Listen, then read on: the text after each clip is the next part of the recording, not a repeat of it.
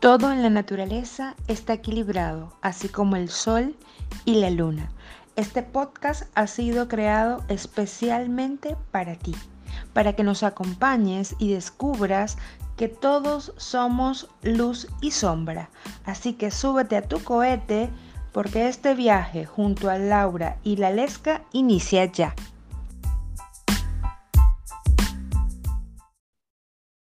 Ella es Laura.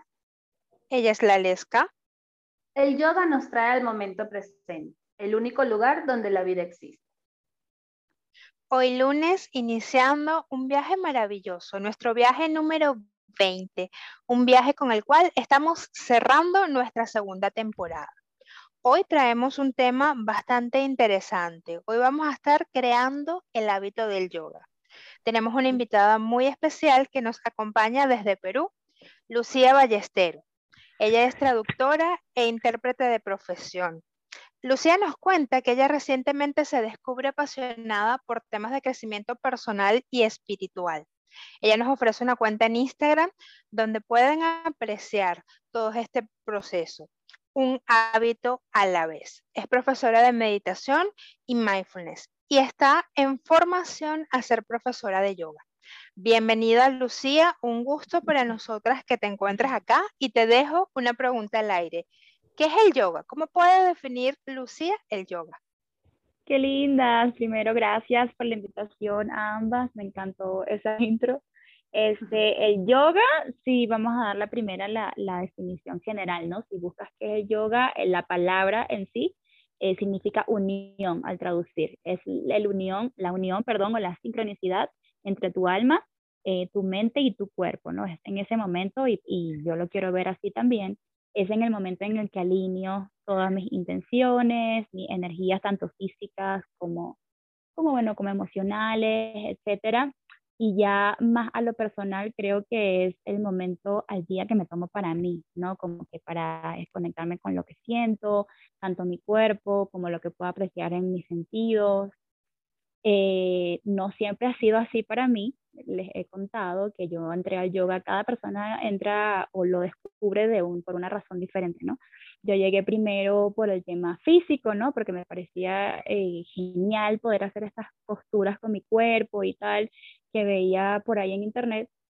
Este, estuve un tiempo haciéndolo con esa intención y ya recientemente cuando empezó el tema de la pandemia, pues lo retomé desde otro, otro punto de vista, ¿no? Quise verlo como más, tenía más tiempo para dedicarle también, creo que eso influyó mucho. Tuve mucho más tiempo libre para dedicar a mi, a mi práctica de yoga y pues lo descubrí como algo totalmente diferente, lo descubrí como ese momento en el que me conozco a mí misma que no me lo tomo en el resto del día, porque más allá de conocer mis habilidades o limitaciones físicas, se da cuenta te das cuenta de cuánto está eso relacionado a tus mismas limitaciones o miedos o lo que sea. Ahora encuentro como que en cada postura o en cada, no sé, sesión de yoga, algo muy simbólico de mi vida. Eso creo que resume que es el yoga para mí ahora. Qué lindo. A mí me gusta mucho eso que estás diciendo y, y que claras que realmente fue cuando empezaste a tener tiempo, que viste como otro punto de vista, otra perspectiva de realmente lo que es el yoga, el tiempo que tienes para, para dedicarle a ese momento y que es un tiempo para ti, es un tiempo para conectar contigo y con lo que estás haciendo. Qué rico, qué sabroso. Yo practiqué yoga, este, recién llegué acá y wow, yo comencé también con el hecho de que, ah, voy a empezar porque me gustan las posturas, yo quiero hacer eso, yo me quiero parar de cabeza, yo nunca lo he hecho. Era más de ese, me voy a tomar la foto así, o sea, yo ya me claro. lo, visualizaba. Sí, empezamos así, ajá, sí empezamos mucho. Y realmente, si me preguntas qué estilo hacía, no, ni, sabía. Yo un profesor, era un profesor, pero súper bueno, eso sí. Yo decía, me está sacando mi vida al principio porque él nos colocaba a hacer ejercicio igual.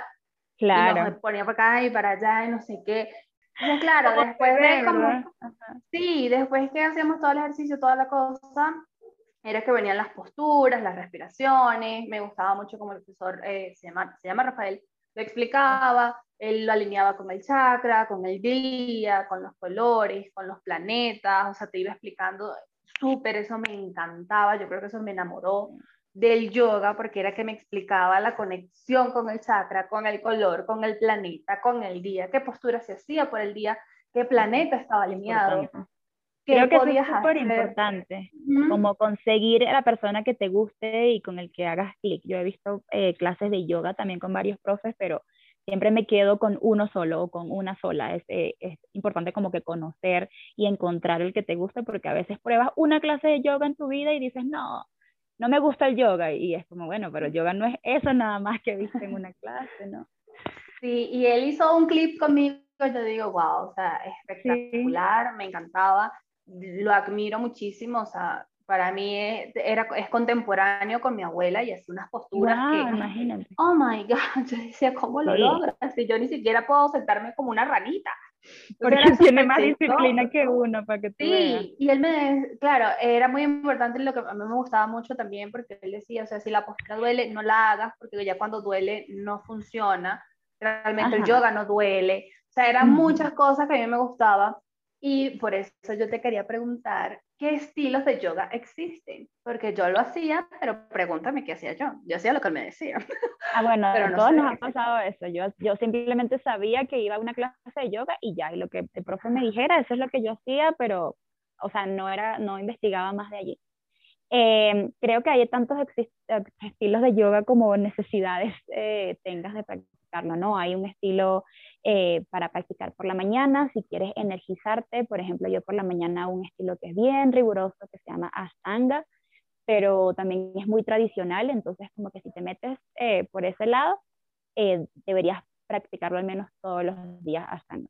Luego está Vinyasa, que es, es más también estimulante, es más enérgico para hacerlo en la mañana, pero es un poco más libre. Yo también lo hago a veces y para despertarte está genial y para empezar sobre todo a conocer el yoga, si no disfrutas la parte de ay, los movimientos lentos y la meditación y todo, y eres una persona más de gimnasio o de pesas o algo así, eh, o de correr, por ejemplo, eh, te va a gustar tal vez cualquier tipo de vinyasa. Eh, hay clases de power vinyasa, por ejemplo, que es como una, una clase de cardio con yoga, que las he hecho y wow, a veces no aguanto ni 15 minutos. Este, está ese si quieres, si tú, si tú objetivo es, no sé, bajar de peso o quemar calorías, qué sé yo, hacer ejercicio. Si ya lo estás viendo más como para la parte relajante, meditación, este, introspectiva y todo, existen otros tipos como, no sé, por la noche yo hago, se llama yin yoga, así como yin yang. El yang son todos los tipos de yoga activos y luego hay un tipo de yoga que se llama yin yoga, que es más bien para relajar, mientras los otros buscan fortalecer y despertar tus músculos, este es más bien para relajar, está recomendado que lo hagas por la noche y incluye solamente posturas acostados sobre la esterilla o sentados, estiramientos bien profundos, pero es muy terapéutico. Cuando terminas una sesión de yin yoga, wow, sientes la espalda como nueva, este, estás muy relajada, porque generalmente las posturas las sostienes por mucho rato, a veces 3, 5 minutos estás en una postura y pues te da tiempo como de, a mí me encanta como de tener esa conexión con el cuerpo que de verdad uno no tiene en el resto del día, ah, ni, ni que hagas ejercicios, porque a mí me gusta correr, pero no sé, es diferente como la conexión y la cercanía que tienes con tu cuerpo y con tus sentimientos y tus sentidos cuando estás en el mat, es como que más nada existe. Entonces, eso te puedo decir por la mañana o si buscas algo energizante, puedes hacer cualquier tipo de vinyasa. Vinyasa significa movimiento sincronizado con la respiración. Y por la noche o para meditar puedes hacer yin yoga. Ahora eh, recién descubrí el yoga nidra, que es para dormir, es un yoga para los sueños, de hecho se llama el, sueño consciente, eh, la traducción de nidra, y, y, es básicamente una meditación guiada. Estás recostada en la posición de shavasana o del cadáver, y pues es escuchar las indicaciones de tu guía o de tu profe y entras a un estado casi como el del sueño, o sea, en el que puedes modificar tu subconsciente, pero estás totalmente, digamos, alerta. Y esos son algunos que te puedo mencionar, pero bueno, no te podría hablar en un podcast de toda la historia del yoga y todo eso.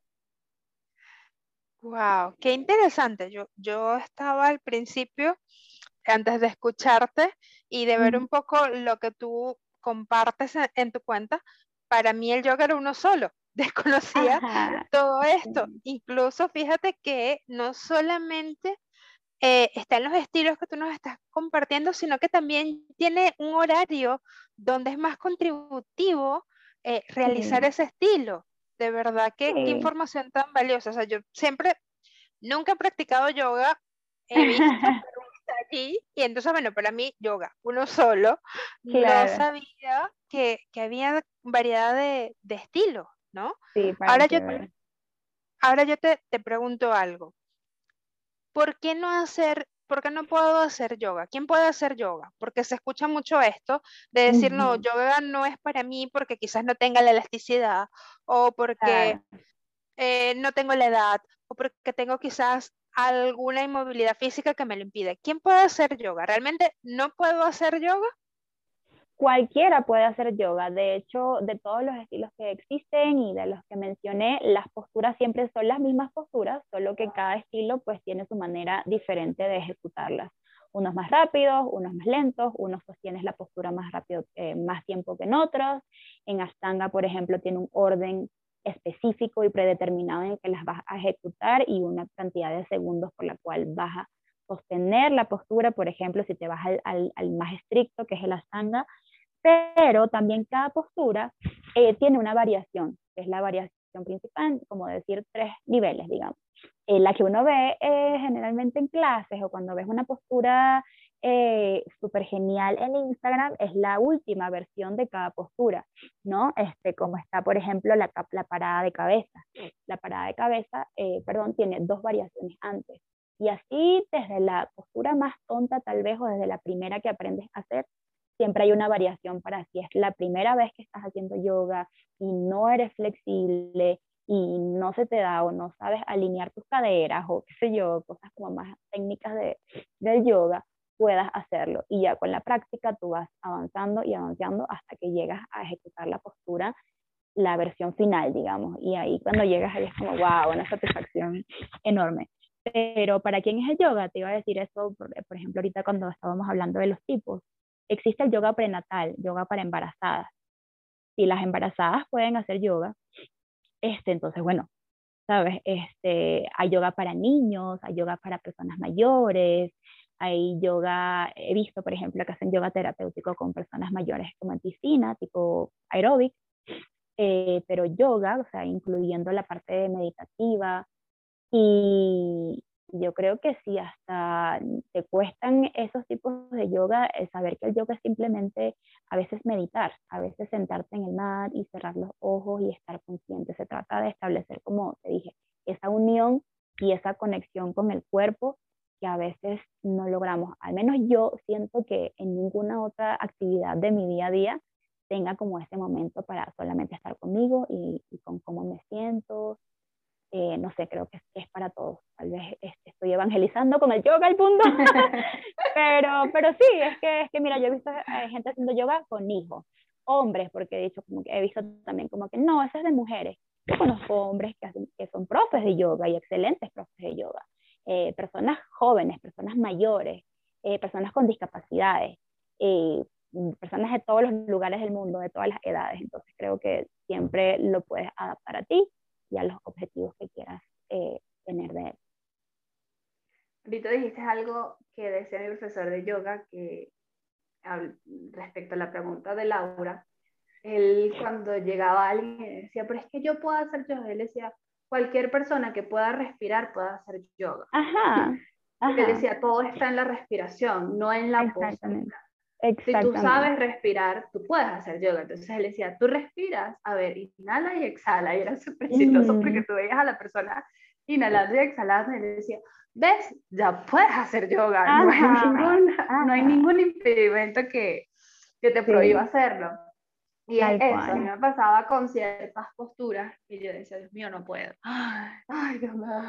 Claro, e, empiezan estas creencias limitantes de que, ok, ¿cómo lo hago? Los brazos se me van a dormir, estoy cansada, no voy a poder, o me voy a caer. Yo decía, hay momentos en que me van a temblar las piernas, hay posturas que eran incómodas, ah, porque hay posturas que son incómodas. Sí, sí. Él decía solo, respiren, o sea, respiren. Y es increíble cuando tú logras conectar con tu respiración como en la postura, ¡faz! se da. o sea, y que, no lo forcé, no pasó nada, las creencias limitantes se fueron, simplemente sucedió. Y que tú dices, mira, tú me vas a venir a mí a los 30 años a, enseñar a respirar, si lo he hecho toda mi vida. Y es como, no, te das cuenta que nunca has sido consciente de tu respiración. Y bueno, lo que hemos hablado hasta ahora es solamente una de las ocho ramas del yoga, que es la parte de las asanas, la parte física. Eh, pero el yoga tiene siete ramas más, que son que entre ellas está la meditación, la, iluminación última, digamos, el samadhi, tiene los yamas y niyamas, que son reglas de, digamos, de convivencia o de ética en sociedad, y los niyamas son eh, como, sí, también reglas de ética, pero personal o como mandamientos personales. Es decir, hay ocho tipos de, de ramas del yoga, y solo una son las asanas o las posturas. Puedes seguir practicando yoga siguiendo los yamas, estas, estas reglas o mandamientos en sociedad, reglas o mandamientos en ti mismo, eh, la concentración plena, la meditación, eh, sin necesidad ni siquiera de mover el cuerpo. Claro, sí, a mí al principio me costaba meditar, pero aprendí. aprendí a meditar. Me pasaba que meditando me quedaba dormida y todo el mundo me decía, no, no funciona, si te quedas dormida no funciona.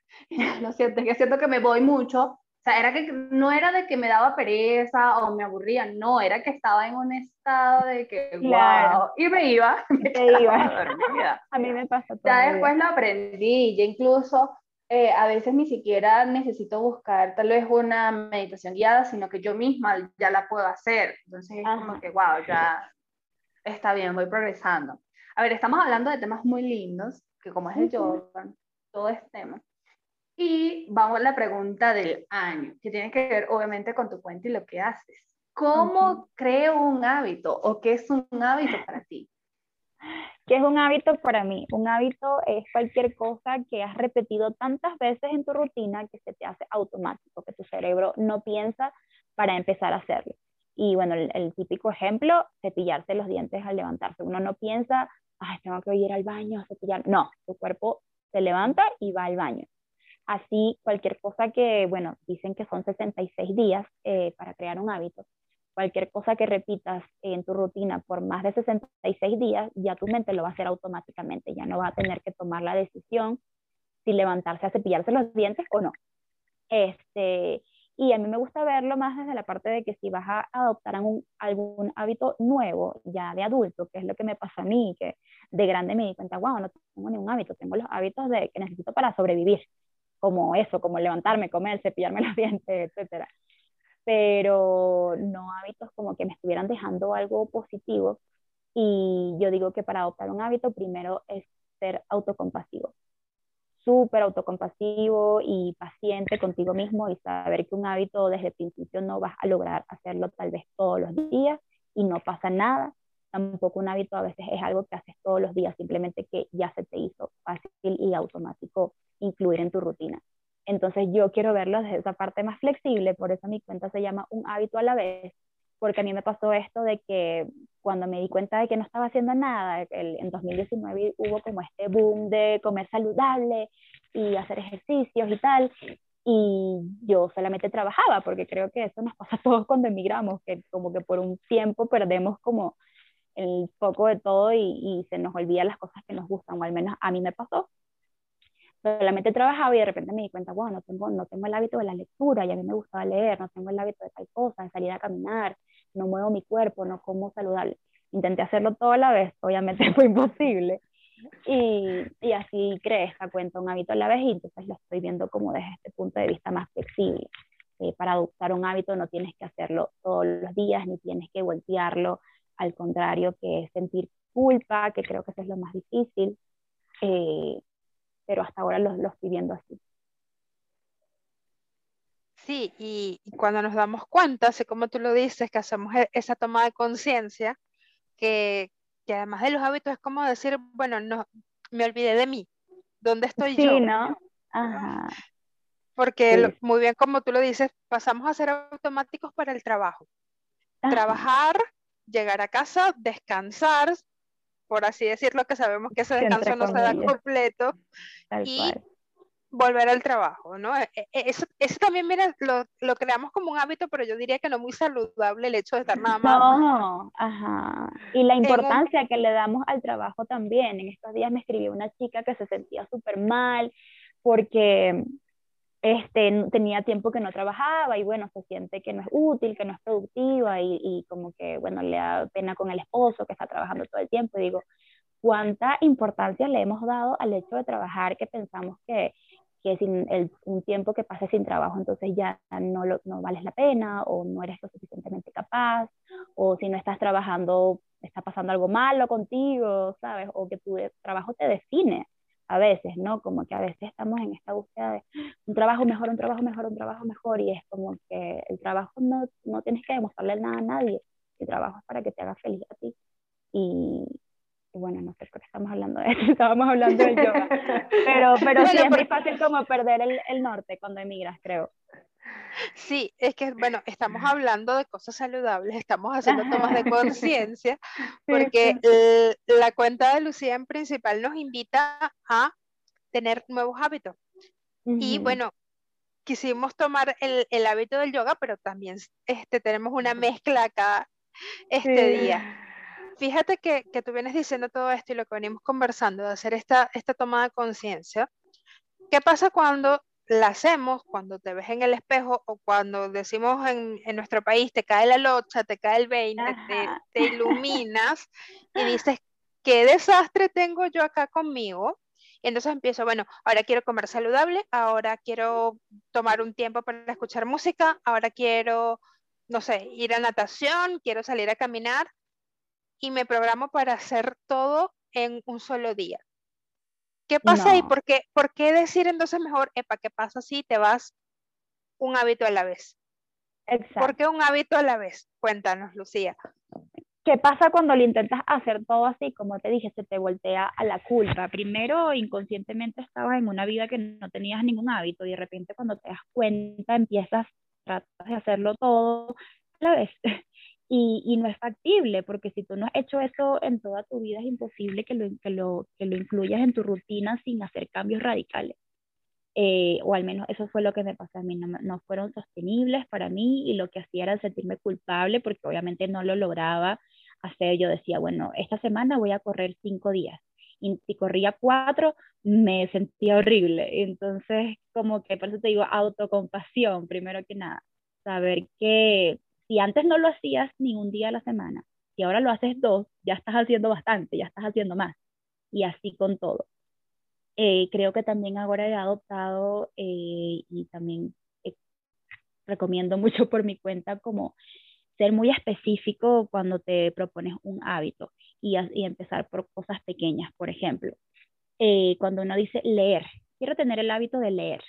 Ajá, pero bueno, tienes que ser más específico porque si tú lo dejas como leer, es como que esta montaña que se te viene encima, de que sientes que te tienes que leer un libro en una semana y dices, no, como, o sea, se te hace imposible si no lo ves, si no lo visualizas, cómo eso va a pasar.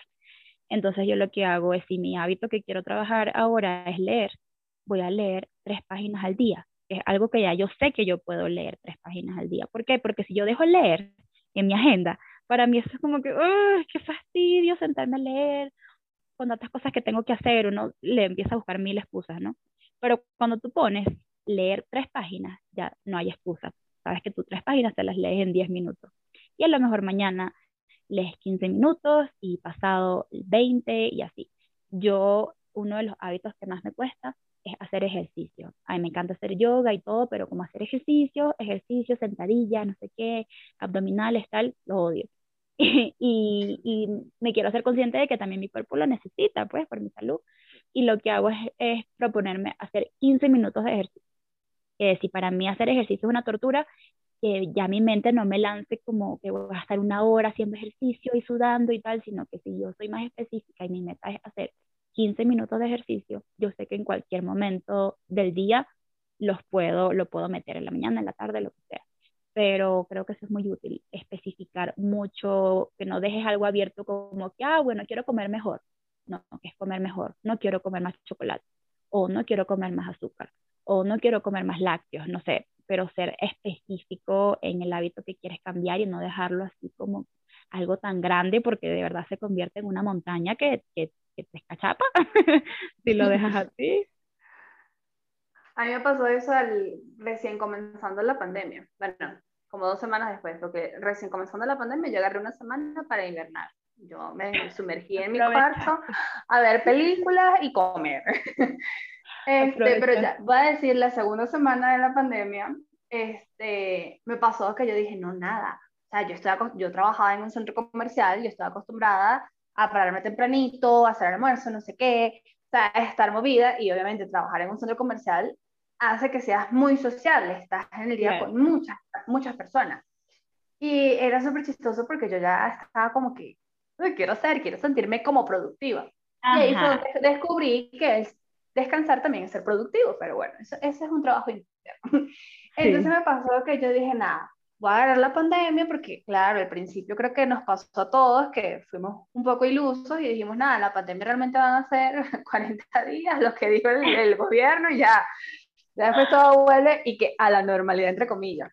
Aquí está. Decía, nada, cuando, sí, todavía sigo ahí y que bueno, ha pasado más de un año y aquí sigo. Y me pasó que quería hacer todo al mismo tiempo, o sea, comer eh, saludable, hacer ejercicio, claro, todo dentro de la casa, o sea, nunca era algo afuera. Entonces llegó un punto en que yo no todos los días, todos los días, todos los días, todos los días, pero ya llegó un punto en que, cuando no hacía algo venía ahí a victimizarme y volver, sentirme culpable. Horrible. oye, no, no pude, fracasé, no lo hice porque hoy estoy comiendo pizzas, no, yo venía comiendo súper bien, claro.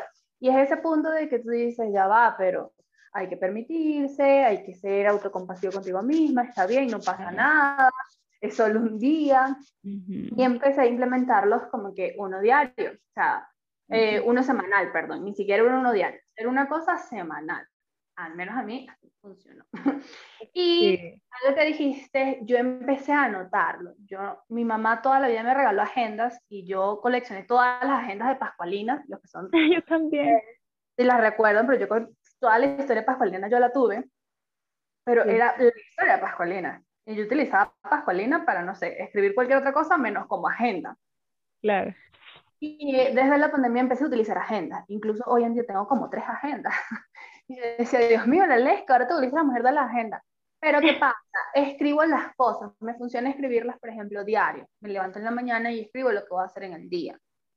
y, por ejemplo, funciona, me funciona súper bien. Creo que eso también le puede funcionar a las personas que nos están escuchando. Me funciona. Yo pensé que no, pero sí funciona. Incluso me decía una amiga, pero para eso tienes el teléfono. Y yo, no, cuando lo escribes es completamente diferente. O sea, cuando lo escribes, ya lo estás como que realizando, ya lo tienes allí y el cerebro funciona también muy bien cuando lo escribes, o sea, le estás dando una orden de lo que quiere hacer. Está comprobado, de hecho, el cerebro entiende las cosas mejor cuando las escribes a cuando, las lees, cuando las tipeas en el teléfono o en la compu, cuando hacer el ejercicio manual de escribir hace que tu cerebro grave.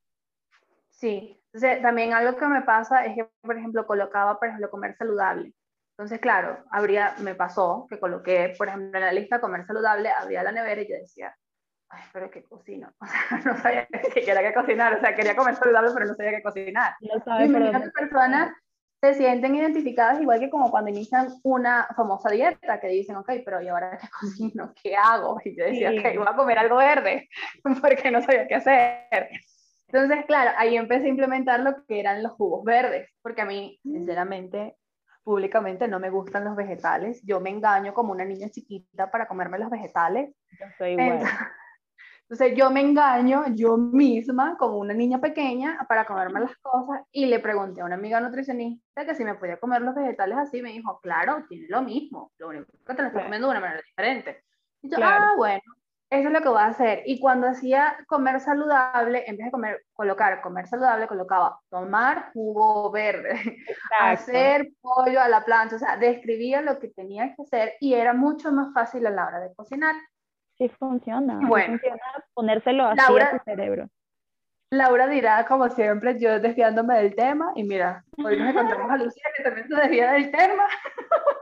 No, pero es que es verdad, si vamos a hablar de hábitos, como que todo va en, en eso. Claro, todo va de la mano, todo va de la mano. darte esa ayuda de escribirlo, a mí, para mí es fundamental saber en el día qué voy a hacer, porque si no se te olvida, uno empieza con una intención el domingo o el lunes y ya el miércoles no te acuerdas de eso que dijiste el, lunes. Claro, y empiezas a procrastinar, ahí viene la, la hermosa parte de que quieres hacer tanto que no terminas haciendo nada. No, es ansiosa. A ver, volviendo a retomar el tema del yoga y siguiendo con los hábitos, Lucía, ¿cómo o qué tips les darías o qué consejos les darías desde tu punto de vista a las personas que nos escuchan para implementar el yoga como un hábito en su día a día? Eh, primero, para el yoga y para cualquier hábito, he escuchado que es muy bueno y a mí también me funciona, que lo encadenes a algo que ya sea tu hábito. Como por ejemplo, ya tú sabes que todos los días después del trabajo tú sales a dar una vuelta, o ya tú sabes que todas las mañanas a tal hora tú te bañas y te paras. Si ya tú tienes un hábito que es automático, como bañarte después de levantarte, eh, encadena ese hábito ahí. Por ejemplo, ya tú sabes que tú te paras a tal hora, encadena el yoga a la hora que te paras. A mí me ha servido mucho hacerlo como la primera cosa en la mañana. Eh, me hace levantarme y pasar el día con una energía totalmente diferente y así no lo pospongo también, eso, eso es muy importante, como que cuando te pones algo sin hora y sin fecha en el calendario, es muy fácil posponerlo y decir, no, lo hago mañana o ya es muy tarde o, o lo que sea. Entonces, para mí, empezar el yoga como eso, como definir en qué horario, darle un espacio en tu día como a cualquier compromiso que, que, que tomarías, como si te metes en una clase de, no sé, de voleibol, no vas a ir a la hora que te da la gana, general, el profesor te va a decir las clases de voleibol son los martes y jueves a tal hora.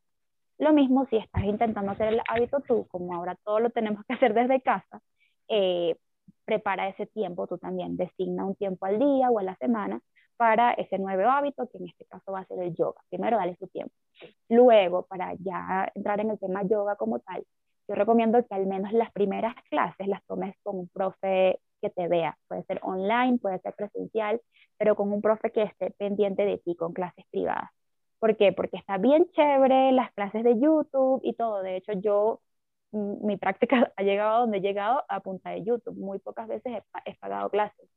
Pero es muy importante que al principio, si nunca lo has hecho, si no, nunca te ha interesado o no has leído sobre yoga y quieres empezar, eh, es bueno que una persona te pueda corregir primero, que te vea tus posturas y te alinee, sobre todo para evitar cualquier lesión, porque te puedes lesionar haciendo yoga, eh, aunque no lo creas. Eso es lo primero. Luego, después que ya tú sepas cómo se ejecuta cada postura, cómo es seguro abrir o cerrar las caderas, o qué es seguro para tu columna, para tu muñeca, son muy, partes muy fáciles, por ejemplo, de lesionar ya tú puedes llevar una práctica en casa, como hago yo, con videos de YouTube, o pagas una que otra clase online por ahí, pero ya tú sabes que tienes una base. Esa es una. Luego, este, recomendaría que, que, te intereses por el resto de las cosas que es el yoga, ¿no? El yoga es, una costumbre, una tradición, diría yo, eh, milenaria, una disciplina milenaria. De hecho, la primera vez que se escribió de yoga fue hace más de 4.000 años, imagínense. Y y como que te preocupes en saber que va más allá de, de, las posturas, ¿no? A lo mejor te gusta más el, el otro tema meditativo y introspectivo que, que la parte física, ¿no? Eh, por eso digo como que te empapes de todo a ver y te quedes con la parte que te gusta a ti. Y eh, de nuevo, paciencia y compasión. Si estás empezando para hacer una parada de manos al día siguiente, no lo hagas porque no lo vas a lograr. Tienes que estar claro en la intención que vas a tener con tu práctica, qué quieres sacar de allí y sobre todo paciencia y una vez más autocompasión y saber que es un camino que a lo mejor no va a terminar nunca porque es un camino de, de crecimiento espiritual más que de, de desarrollo físico pero disfrutártelo como lo que es y no verlo como una carrera o una meta o una postura que quieres llegar a ser. Me gusta mucho esa palabra que tú usas porque a veces somos muy rudos con nosotros mismos y, nos criticamos o los damos con el látigo, como, como decimos a veces. Eso de ser autocompasivos, de la autocompasión. Eh, entender un poco como nos comparte Lucía hoy, que es una clave fundamental para crear un hábito. Y creo que, va ligadito a, esa autocompasión el escuchar nuestro cuerpo el preguntarle a nuestro cuerpo qué es lo que quiere. eh, quizás las personas dirán, ay, ¿cómo me va a responder el cuerpo? Porque el cuerpo no habla. No, el cuerpo sí te habla. Te lo habla de manera de, dolor, de cansancio. De alguna manera tu cuerpo te, lo va a manifestar. La energía que, con la que te levantas, en todo. Sí, porque si no le gustó, te va a decir al día siguiente, lo siento, este hábito no lo quiero. Ajá, tal cual, tal cual. También entraba la parte de disciplina, ¿no? Si tú sabes que es un hábito que de verdad va a mejorar tu vida, eh, bueno, tiene que llevar un pelo de disciplina, ¿no? Eh, pero si sabes que, por ejemplo, yo tengo un post también en mi cuenta de eso, que hábitos no son para ti, los que de verdad no te hacen feliz, lo que estás haciendo porque los demás están haciendo. Por ejemplo, yo cuando empecé la cuarentena también todo el mundo estaba haciendo ejercicio y yo me puse a hacer ejercicio. Después me dije, a mí no me gusta hacer el ejercicio, a mí me gusta hacer yoga. Y me está mandando a mí ese aquí cardio y vaina que lo odiaba. Eh, si a mí lo que me gusta es hacer yoga, ¿no? Como que eso, eh, preguntarte en cada hábito que vas a iniciar por qué lo estás haciendo. ¿Lo estás haciendo porque alguien más dijo que hay que hacer la dieta keto o porque así es como tú quieres comer? Y bueno, así con todo. Sí, me pasa que lo de la disciplina es súper importante y tener la constancia. Me pasa que aquí en Quito el clima es más frío que caliente. Es más las mañanas que aparece, eh, amanece lloviendo que realmente amanece haciendo sol cuando amanece siendo sol, yo amanezco con aquella energía, pero a mil, o sea, yo ya, eh, yo, mi cuarto queda justo eh, frente al volcán donde sale el sol por detrás. Entonces, cuando yo ya veo que viene el rayito, yo, o sea, ni siquiera espero que la alarma suene. sale el sol, sale el sol, me levanto feliz. Ahí sí quiero hacer todo, salgo a caminar, voy para acá, voy yo, hago todo. Cuando amanece nublado, la historia es otra. No me quiero parar, no quiero hacer nada, hace mucho frío, agarro el teléfono y estamos a 3 grados y yo digo, Ay, no. ¿qué pasa? Y ahí aplica el hecho de la disciplina, digo, oye, pero está haciendo frío, pero no está lloviendo. O sea, igual puedo salir a caminar, o sea, que te estoy a caminar. Eh, más nadie lo va a hacer por mí, por ejemplo. Si exacto, y es como que lo va a, hacer por a mí el caminar, a mí el caminar me encanta, entonces es como que vas a conectar con la naturaleza, dale. Y a veces voy con aquellas ganas que no quiero, porque realmente no existen ganas, es que no quiero ir, y pasa, o sea, hago cualquier cosa para tardarme más y salir más tarde y que me dé más pereza y no querer salir. Pero cuando salgo y llego al sitio y es algo que a mí me gusta, yo digo, ay, vale. Menos mal. O sea, sí, menos mal me parece. Es tener, esa constancia y esa disciplina de que así no quieras, dale, o sea, no importa. Síguelo intentando porque tiene buenos resultados. A mí me funcionó mucho eh, leer y escuchar, porque leí el libro y escuché a través de Spotify el Club de las 5 de la mañana. Ah, o sea, se los recomiendo. Eso es lo mejor. Eso, eso cambió mi vida en cuarentena. Es sí, el mío también te da un punto de vista completamente diferente de lo que es despertarte temprano, que a mí me pasaba que muchas amigas me decían, ¿y qué haces despierta desde las 5 de la mañana? Y yo, bueno, si supieras que cuando me levanto a esa hora, el día me rinde y me manejo con una energía y todo espectacular y todo fluye y todo cambia. Sí, sí, Cuando amanece nublado, me levanto a 5 y media. Pero es esa parte de, como dice Laura, escuchar a tu cuerpo. Tu cuerpo igual te habla. Hay días de que no pasa nada si no me levanto a las 5. Sí, hay un punto de vista diferente cuando me levanto a las 5, pero no pasa nada si después un fin de semana me levanto a las 8, a las 9, a las 10 de la mañana. no hay ningún problema, o sea, no se va a acabar el mundo, no, no, o sea, hay que ser autocompasivo, autocompasivo y escuchar el cuerpo como dice Laura. O sea, Lucy y Laura dijeron cosas espectaculares. Mira, estoy cayendo en cuenta que nuestros nombres las tres comienzan por la L. Primera vez que nos pasa en un viaje, Laura. Qué casualidad. Lucía, Laura y la Lesca. Así es. Qué lindo. No, había caído en cuenta. Estoy, mira. Siempre hay una primera vez, qué bueno. Creando un hábito. Qué chévere. Pues sí, yo también leí ese libro. Te cuento que a mí las cinco, el, club de las 5 de la mañana también fue una de las cosas que, que detonó sobre todo eh, mi motivación para abrir la cuenta. Eh, creo que más allá de, de hablar de, de, la importancia de levantarse a las 5 de la mañana, es la importancia de levantarse temprano. del tiempo solo. En estos días estaba escuchando una entrevista con él, con Robin Sharma, y dice que el club de las 5 de la mañana es para, más que para enseñar a madrugar, para enseñar la importancia de, del tiempo a solas, del tiempo contigo mismo, del tiempo que inviertes en ti antes de empezar el día, antes de empezar a interactuar con tu teléfono, con tu trabajo, con, internet, con tus hijos, con cualquier cosa, como que la importancia de ese momento sagrado contigo mismo eh, para lo que lo quieras hacer. Yo lo tomo para hacer yoga, pero si lo quieres tomar para escribir, para leer, para salir a caminar, para lo que sea, es imprescindible tener un momento al día para hacerlo y tal vez en el, en el transcurso del día es difícil encontrarlo, pero si te levantas más temprano de lo normal, eh, encuentras ese momento perfecto en el que lo puedes hacer.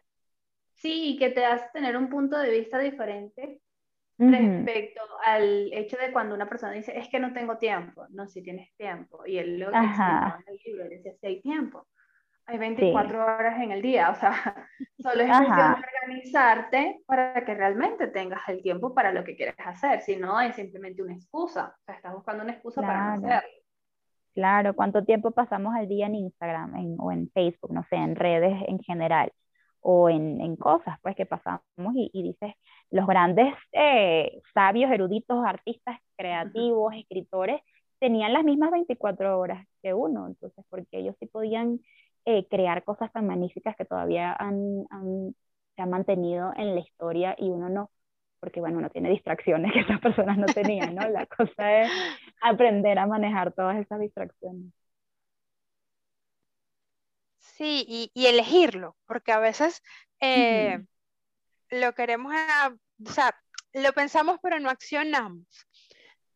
Quizás sí, si apagamos un poquito ese pensamiento y vamos manos a la obra y, elegimos crear eso, elegimos ese hábito que va a ser contributivo y saludable para nuestro cuerpo, porque si algo bien ha dejado claro Lucía es para ti, no importa lo que luego el, otro haga, no importa el hábito del otro, sino el que tú tienes, el que tú vas a crear para ti, para tu cuerpo, como lo veníamos diciendo, desde la autocompasión, desde el escuchar el cuerpo y desde que tú lo disfrutes.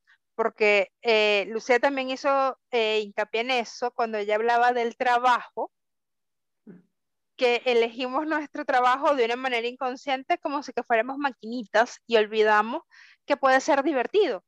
¿Y qué tal si un trabajo es divertido y te ríes y disfrutas y pasa a ser también un hábito de, elegir un, trabajo que sea divertido? Porque vemos muchas personas que decimos no puede ser que esté trabajando y se esté divirtiendo, pero es por la elección que esa persona hizo. Entonces, ¿qué tal si también... Ajá, no asociamos trabajo con diversión o que la puedes pasar bien en tu trabajo. Es como que el castigo que tienes que cumplir para merecerte otras cosas. Exactamente, porque si me divierto, ¿cómo me vas a pagar por divertirme? Eso no combina, ¿no? Algo así. Lucy, ha sido un gusto y un placer para nosotras tenerte aquí. Un viaje muy rico, un viaje que, que cierra esta segunda temporada del Sol y la Luna entre nosotras. Les dejamos la cuenta de Lucía por Instagram, arroba un hábito a la vez para que la puedan mirar, para que puedan contactar con ella. Lucía viene haciendo un trabajo hermoso de contribuir a la conciencia y hacer ese clic para que todos veamos que hay diferentes hábitos que nos pueden contribuir y que pueden ser saludables de acuerdo a nuestras necesidades. La Lesca, nuevamente, un gusto haber viajado contigo. Este viaje de cierre, como lo dijimos anteriormente, y un gusto para todos ustedes que están allí, siempre escuchándonos y compartiendo con nosotras. Gracias chicas por invitarme, la pasé riquísimo, me encantó la conversa y haberlas conocido y, hablar de estos temas que me apasionan tanto. Yo encantada y me siento honrada de que me hayan invitado para cerrar su temporada. Ay, qué rico. Gracias Lucía por darnos un punto de vista diferente respecto al yoga, respecto a los hábitos, Laura, un gusto estar otra vez contigo. Estos 10 viajes de la segunda temporada fueron realmente magníficos, extraordinarios, fueron intergalácticos, bastante divertidos, disfrutamos muchísimo, fueron de muchas experiencias y bueno, eh, encantada de cerrar este, este viaje y esta temporada con un tema tan interesante que es el yoga y los hábitos. Así que bueno, les vamos a dejar unas unos semanitas, unos días de descanso para que hagan esos hábitos que tienen por allí guardados o retomen cosas que quieran hacer y que les sea súper contributivo a su vida. Muchísimas gracias por acompañarnos todos los lunes fielmente allí, escuchándonos y siguiéndonos en las redes. Y bueno, muchísimas gracias. Nos vemos próximamente, súper pendiente de los nuevos episodios.